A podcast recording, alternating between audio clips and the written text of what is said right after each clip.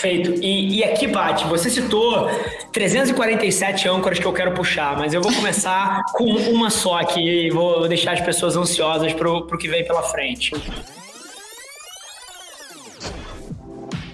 Esse aqui é o highlight do CMO Playbook.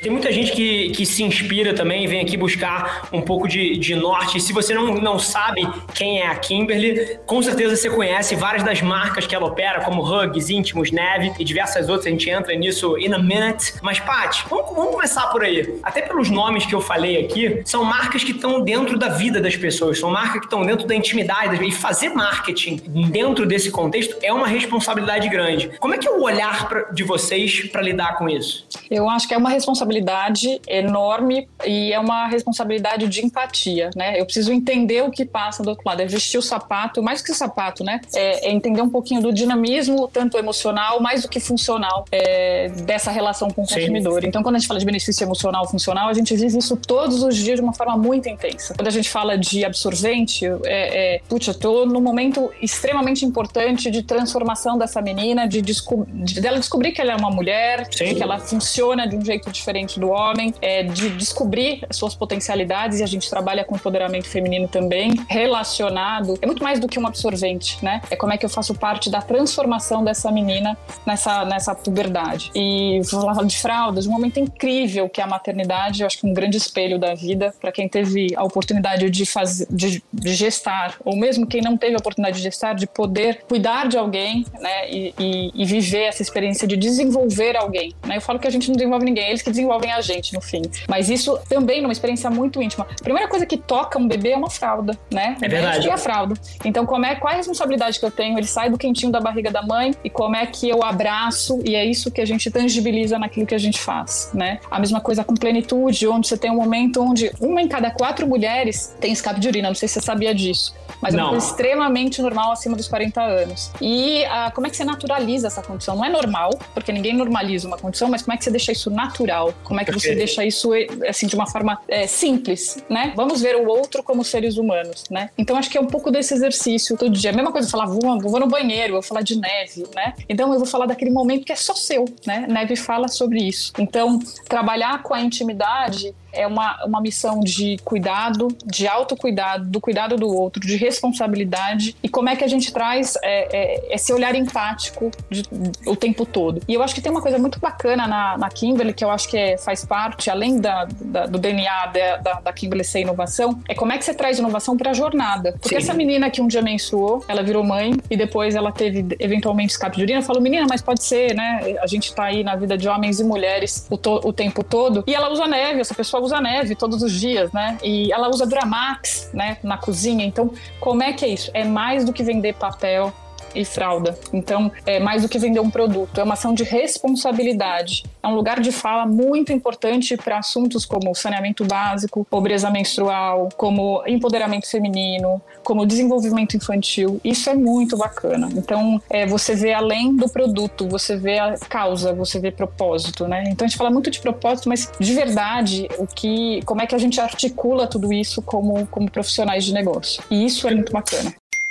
Se tiver alguém aqui se perguntando se tem algum tipo de framework ou pelo menos alguma maneira para você olhar para isso, para que você possa, por exemplo, com uma das suas marcas, ter um pouco mais de lugar de fala para entrar na vida das pessoas, para falar de intimidade, como é que vocês tocam isso? Pega um exemplo, sei lá, pobreza menstrual, como você trouxe agora. Como é que vocês conseguem trazer um tema tão delicado para o cotidiano da marca, ajudando a pessoa a solucionar um problema? Como é que esse quebra-cabeça fecha? Eu acho que tem uma relação de escutativa, né? Então é escutar e ver os movimentos, né? Eu acho que essa geração Z que a gente está falando, porque é principalmente o nosso público-alvo para esse assunto, por exemplo, de pobreza menstrual, é, é um público que fala muito, né? Sim. Que expõe sua opinião e que traz isso, né? Então, como é que a gente tem um social listening que possa fazer esse papel?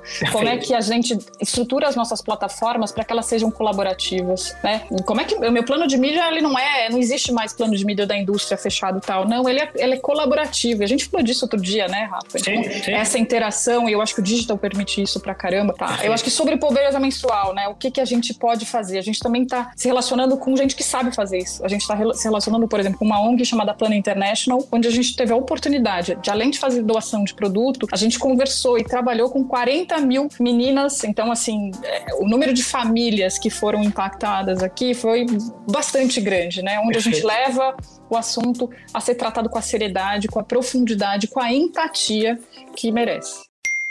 Se tem uma galera aí fora que é apaixonada por novos formatos, driva vários dos novos formatos, novos comportamentos e tem uma facilidade incrível, inclusive, de, de se adaptar frente às coisas que variam nesse mundo tão líquido que a gente tem, é a geração Z. Então é curioso, você estava falando ali de adaptação e de, de capacidade de mudança, de novos formatos. Na minha cabeça, assim como diversidade traz criatividade, tudo isso que você falou me leva para a geração Z. Paty, você tem um grande desafio das marcas nos próximos anos é fazer uma transição onde você tem o futuro da sua marca numa plataforma que, por exemplo, consome pouquíssima televisão, talvez nem saiba o que é rádio, nunca nem viu uma revista na vida, e você tem, por um outro lado, uma audiência gigante que ainda está nesses canais e que são talvez os principais consumidores das marcas é, em diversas coisas. Por que eu estou falando isso? A necessidade das marcas fazerem uma grande transição geracional, que é não só uma transição geracional, mas uma transição de canal também, de preferência e de onde a atenção das pessoas está,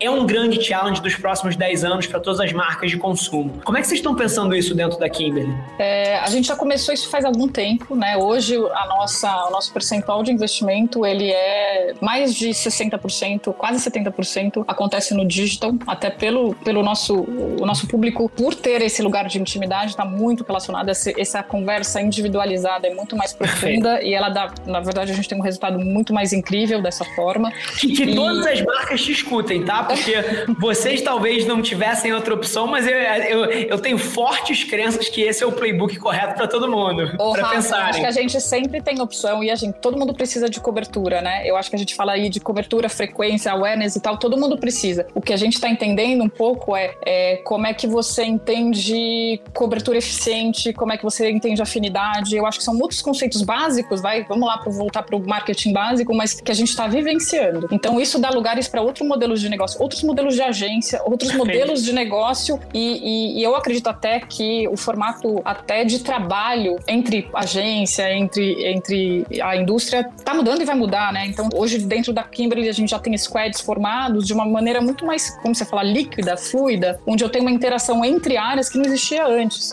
E a gente, poxa, pensa em colocar, olha, será que para esse projeto eu não tenho que ter um stakeholder externo aqui e que vai trazer uma, uma, uma outra visão. Eu adoro é, algumas coisas que estão sendo feitas por algumas marcas no mercado, onde você tem um influenciador criando conteúdo, isso é muito bacana. Então, esses novos modelos de negócio, e sim, estão permeando a nossa forma de ver é, o crescimento das nossas marcas. Eu falo que o marco, existe um novo conceito aí, que é o CGO, né? É, o Growth Officer, não só o Marketing Officer. Eu acho que a gente sempre foi, né? Um cara de negócio, não só mercado, marqueteiro, mas olhar o negócio de uma forma muito mais ampla.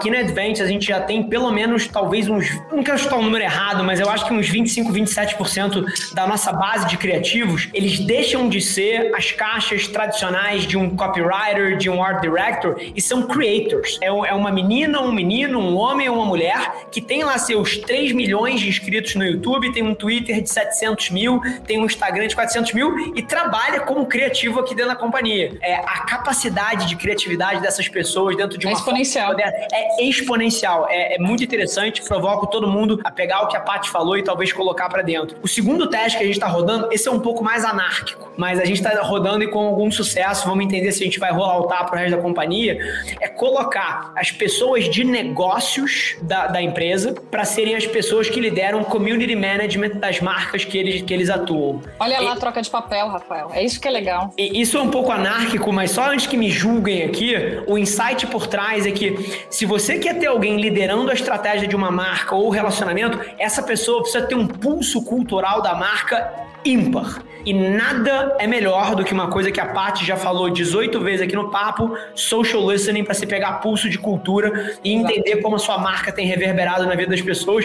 Então a gente botou as pessoas de negócios aqui como heads de CM. Então são dois testes aqui que são meio anarquos, mas eu queria dividir com as é pessoas. Um teste, eu, eu, se me permite minha opinião, eu acho que é um teste que tem tudo para dar certo, Rafa, porque o marqueteiro, se ele não tem esse viés de negócio, acho que você não permeia, né? Você não consegue é, fazer ou tirar e extrair valor independente do, de como você mede valor. E ao mesmo tempo, eu acho que o que você fala como creator, eu acho que quando você está dentro, talvez, do, do, dos processos de uma grande multinacional, às vezes você não consegue ter toda essa visão. Então é o que você falou, puxa, esse creator que está completamente imerso nesse mundo do social listening, desse, dessa vibração de conteúdo, é muito mais fluido é muito mais fácil, né? É quase intuitivo o que vai sair da boca dele e o que vai sair dessa mente. 100%. 100%. Bom, gente, super feliz que você ouviu esse trecho do The CMO Playbook. Não esquece de se inscrever, sai episódio novo toda segunda-feira, trazendo um grande nome desse mercado para bater um papo comigo. E, sinceramente, independente de você trabalhar especificamente com marketing ou publicidade, eu tenho certeza que tem capacidade de agregar valor para qualquer executivo. Te espero lá. Um abraço.